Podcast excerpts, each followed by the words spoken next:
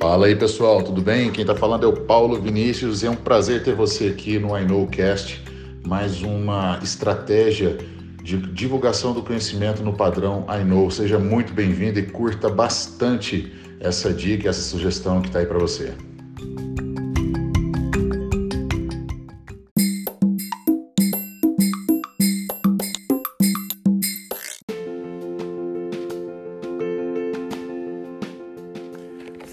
Pessoal do Cast, vamos lá para o nosso quinto episódio. Vamos falar um pouco sobre preparo e espessura.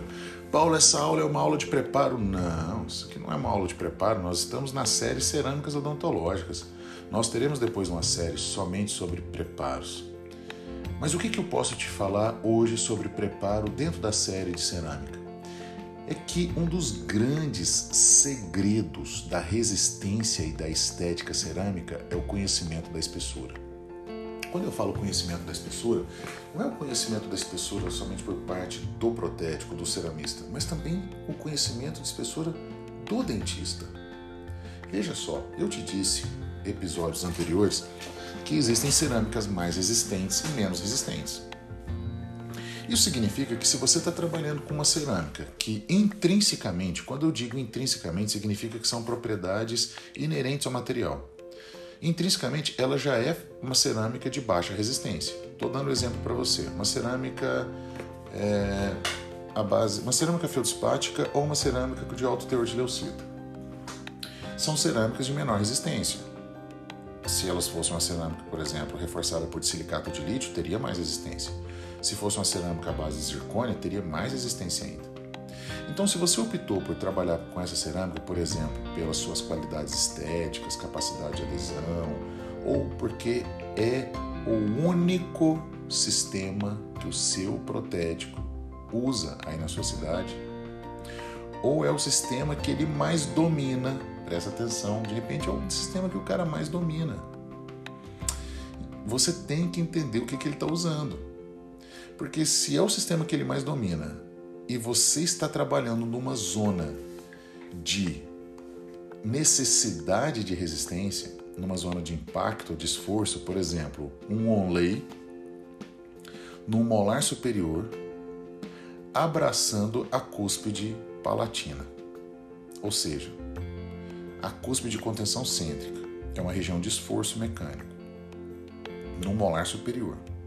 É um onlay e você está trabalhando com uma cerâmica de alto teor de leucita, feldspática com alto teor de leucita, com toda sinceridade, já te adianto que não é o que eu faço no meu consultório, não recomendo, mas de repente é o que tem, você vai precisar desgastar mais. Mais do que se você estivesse trabalhando com um onlay de silicato de lítio, por exemplo. Paulo, quanto mais? Eu te sugiro trabalhar numa espessura de pelo menos 2 milímetros nesse abraçamento. Paulo, quer dizer que se eu estivesse utilizando, por exemplo, uma, uma cobertura com a cerâmica de silicato de lítio, uma região de esforço, eu poderia trabalhar com metade da espessura? Sim, com um milímetro você resolveria bem. Paulo, mas é aquela história que eu vi lá no, num livro de prótese ou de estética, não importa agora, aonde eu vi um monte de tabletop de feldspato de meio milímetro, um milímetro, 0,8 milímetros. Pessoal, existe tudo para tudo. Você vai encontrar tudo quanto é protocolo para tudo quanto é tipo de caso clínico. E o fato de estar publicado com fotos bonitas ou não, com textos lindos ou não, não significa que você vai reproduzir aquilo com segurança na sua rotina clínica. Tá? A gente tem que tomar muito cuidado com isso. Cerâmicas de base vítrea são sensíveis à propagação de trinca e a propagação de trinca ela é favorecida por um esforço além da capacidade do material. Tá? Se você está trabalhando então em regiões posteriores, você pode usar uma cerâmica feldspática, uma cerâmica de alto teor de leucita. Eu usaria uma cerâmica é, a base de silicato de lítio. É a minha, minha preferência, não quer dizer que é a única. Tá? É, por quê? Porque eu consigo economizar a estrutura dental, eu, eu desgasto menos. Porque eu tenho uma cerâmica que é mais resistente. Qual é a questão das cerâmicas mais resistentes? Os hábitos parafuncionais. Esse é um desafio. Quando você tem um silicato de lítio, quando você tem zircônia e você tem um paciente que é um rangedor ativo, bruxista, e o antagonista do silicato de lítio é um dente natural, você tem um problema sério aí. Porque no momento do movimento da atrição, o corpo desgastante desgasta, o, o corpo mais duro, o desgastante, sendo mais duro, ele desgasta o corpo desgastado. É a lei da tribologia. Para o desgastante desgastar o desgastado, ele tem que ser mais duro. E o de silicato de lítio é mais duro que o esmalte. A dureza superficial. Vai existir um desgaste. E quem será o desgastado? O esmalte. Sendo assim, você vai falar assim para mim, ah, Paulo, mas ele vai usar uma placa, né, cara? Claro que ele vai usar uma placa. Ele é um bruxista. Mas e se você vender uma reabilitação superior de silicato de lítio para um paciente que naquele momento não foi detectado bruxismo, não é um bruxista? Ou você errou no diagnóstico. Mas vamos imaginar que você acertou no diagnóstico. O cara não tem bruxismo. A qualidade do som dele é fantástica, ele não range. Não significa que ele não vai ter o bruxismo amanhã por exemplo, de origem psicológica, estresse, ansiedade, perdeu o emprego. Ele perdeu o emprego dois anos depois que você vendeu a reabilitação para ele. Se você não tiver ciente disso, se você não estiver acompanhando esse paciente, ele pode sofrer sequelas irreversíveis no arco inferior. Bom, esse é um ponto importante. A questão da espessura tá, para o tipo de cerâmica. Um outro ponto importante é que Existem alguns tipos de cerâmica que não suportam, é, durante a sua método de confecção, o término muito fino, tipo em lâmina de faca, ó, aquele chanfro raso. A gente tem que tomar cuidado com isso. Porque de repente você fala, ah, eu adoro fazer um preparo com chanfro. Eu sou bem econômico. Eu uso ali uma ponta ogival, uma ponta de lápis, uma 3203, uma 2200, 2214, ogival é, cilíndrico, né, ogival. Qual que é o problema? O problema é que talvez o sistema cerâmico, o sistema de confecção, como o Cadicam, não consegue confeccionar aquele bordo. Ele vai ter limitação ali. Ou, de repente, um sistema de aplicação é, vai ficar muito fino e pode fraturar, e pode ficar muito frágil se ele não fratura na hora que o protético está desincluindo, está já finalizando, ele pode fraturar no momento da cimentação. Aonde que eu quero chegar nesse ponto? O tipo de término vai ser totalmente dependente da composição química da cerâmica e totalmente dependente do sistema cerâmico. Se vai ser um ombro raso ou profundo, um ombro com ângulo reto, um ombro com ângulo arredondado, se a gente está falando de cerâmicas odontológicas livres de ligas metálicas, eu já digo para vocês que o ombro com ângulo interno arredondado combina bem com esse tipo de cerâmica. Quando a gente fala de zircônia, as policristalinas, cara, zircônia tem comportamento de liga metálica nesse quesito aqui, quando a gente fala de preparo.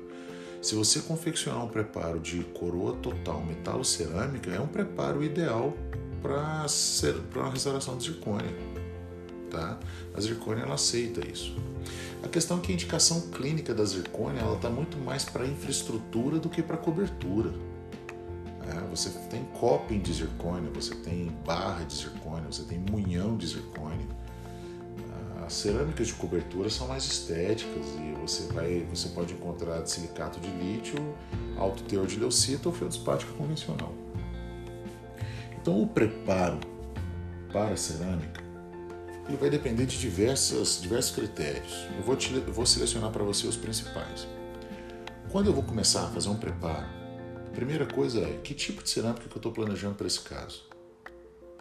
Eu vou conversar com o ceramista, já, olha, já fiz algumas fotos, estou preparando aqui, já vi que eu vou ter que substituir muito a restauração, vou trocar, vou ter que fazer um munhão novo aqui, um núcleo de preenchimento novo de resina composta, Ou é um preparo raso, um sorriso, são laminados. Vou cimentar só sobre esmalte. É, vou usar uma técnica de cimentação é, específica aqui para esse caso. Eu quero trabalhar um cimento mais opaco, vou usar um try é, então eu vou precisar de uma cerâmica mais translúcida. Espessura também influencia em translucidez. Quanto mais fina, a tendência é que ela seja mais translúcida, principalmente quando você está falando de cerâmica de base vítrea. Então, a primeira coisa é o caso. Eu olho para o caso, planejo o sistema cerâmico de acordo. Depois, são as condições do preparo, as condições do substrato, as condições do remanescente. É um remanescente fragilizado, já vem com trocas e trocas de restaurações antigas, não importa se agora é direto ou indireto, mas são restaurações antigas. Eu estou removendo, estou limpando, vou repreparar, vou ter que reconstruir. Lembra que hoje, guarde isso, hoje preparo, gente, preparo. Quando você fala em preparo, não pensa só em desgaste, não. Você pode, você pode sim preparar por acréscimo. Você reconstrói, já estrategicamente pensando no seu preparo, depois você vem fazendo os desgastes daquela reconstrução para que você economize estrutura. Se você pensar que prepara é só desgaste, você vai estar praticando uma odontologia clássica, convencional, que não é odontologia errada, mas não é uma odontologia atual, não é uma odontologia contemporânea. A odontologia contemporânea ela tem como princípio o máximo de conservação de estrutura possível. E o melhor material para se confeccionar um preparo por acréscimo, um ganho, né, um novo preenchimento, se chama resina composta, substituindo dentina, na sua melhor propriedade, modo de elasticidade. Espero que você tenha gostado desse, desse episódio número 5. Aqui a gente relaciona preparo, espessura com o tipo de cerâmica, tá? Se você tem mais dúvidas sobre esse tema, se isso te chamou a atenção, você recomendo que você estude, tá? tem bons livros, já citei alguns aí nos episódios anteriores, ou faça um curso de cerâmica. Super recomendo para você. Existem ótimos cursos de cerâmica no Brasil. Recomendo para você o curso digital de cerâmica aqui do I ou os nossos cursos presenciais e clínicos. Um abraço para você, até breve.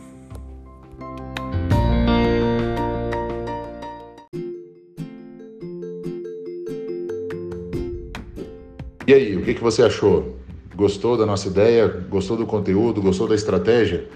Se sim, compartilhe aí essa ideia que o nosso princípio é, acima de tudo, propagar o conhecimento no padrão I Know. Um grande abraço e até a próxima.